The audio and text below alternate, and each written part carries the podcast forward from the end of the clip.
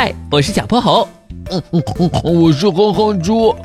想和我们做好朋友的话，别忘了关注、订阅和五星好评哦。下面故事开始啦。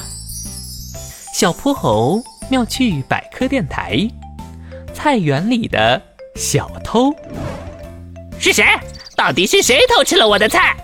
兔子波比在院子里种了好多蔬菜，就等着秋天来了，可以美美的吃上一顿。可今天他忽然发现，原本好好的白菜、菠菜、青菜，一个个都长满了窟窿，像被人咬过一样，让他生气极了。到底是谁干的？居然偷我的东西！这也太坏了！可找了半天，他也没找着凶手，最后只好向小泼猴求助。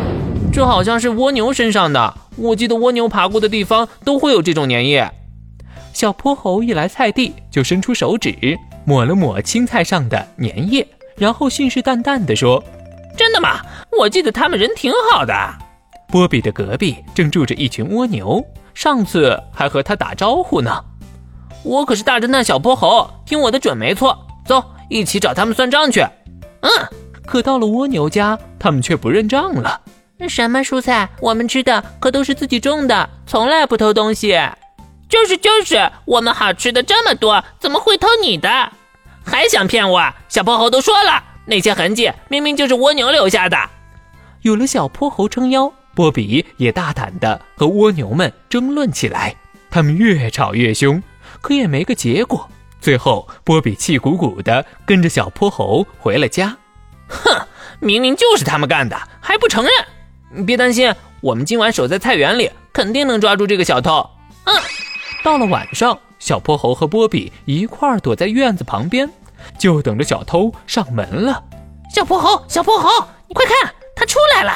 波比忽然扯了扯小泼猴的袖子，小泼猴扭头一看，一只蜗牛正背着重重的甲壳，在青菜叶上大口吃着呢。哈，这下你跑不掉了吧？